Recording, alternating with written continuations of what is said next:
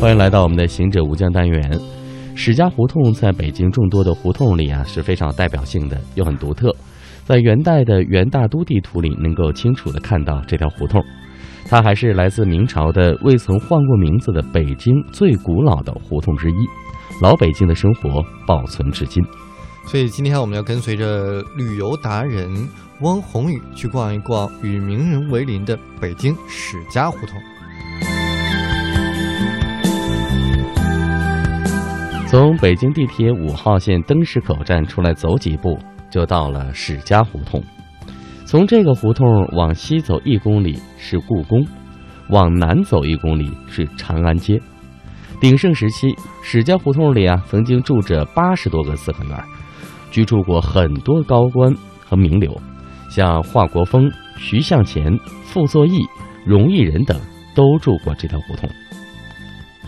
那么胡同呢，从西往东，五十九号是曾经的史可法的祠堂旧址，现在的史家小学，它也是北京最南进、最著名的小学之一。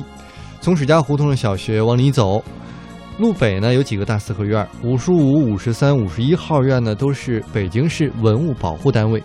五十五号院据说就是中共元老李维汉的故居，现在是外交部机关宿舍。刚才提到的五十三号呢，要介绍一下，它是清朝大太监李莲英的外宅，这里呢先后住过张自忠、华国锋等。门上的“好园”两个字就是邓颖超题写的。那我们再来说五十一号，五十一号啊，住过的是张世钊。由于红黄与外交部的房产纠纷呢，让这个毛泽东、周恩来都亲自过问分配给。著名民主人士张世钊居住，后来其女儿张含之和乔冠华居住的院子呢，凝重之外，又多了几份名人和八卦。这个院子啊，现在也归外交部。从这三处朱门紧闭的大院儿继续往里走，这胡同口呢逐渐收拢。第一家开门迎客的商铺是史家胡同四十九号。名为“品味一九二八”主题咖啡馆，这家咖啡馆有很奇怪的主题哈，皮鞋定制，估计全球难找第二家。缘由是呢，这间房子啊，原来是一九二八私人定制皮鞋厂的展示门店，后来呢就改成了咖啡馆，但原来展示和私人定制皮鞋的服务呢，现在还存在。那么，在胡同的西侧的墙壁上呢，挂着一幅史家胡同大院分布长卷。这些名人故居大院子现在几乎不能进入观看了，游客只能在大门口想一想、看一看了。而且呢，史家胡同的门牌号比较混乱，院子呢也都有改号和拆迁。这幅图只能帮助游客大致的了解一下史家胡同曾经的辉煌。这里应该是当时北京最富贵的小区之一了。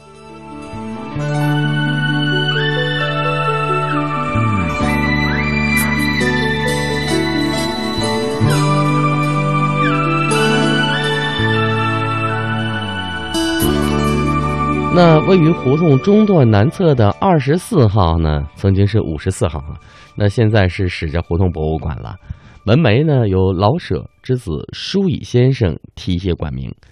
这个院落呢是民国时期北京才女林淑华的祖宅。林淑华既是女作家，又是画家。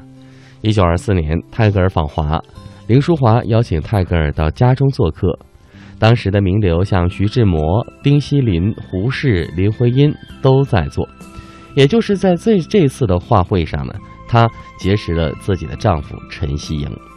在英国查尔斯王储基金会的帮助之下，这里建起了胡同博物馆，免费开放。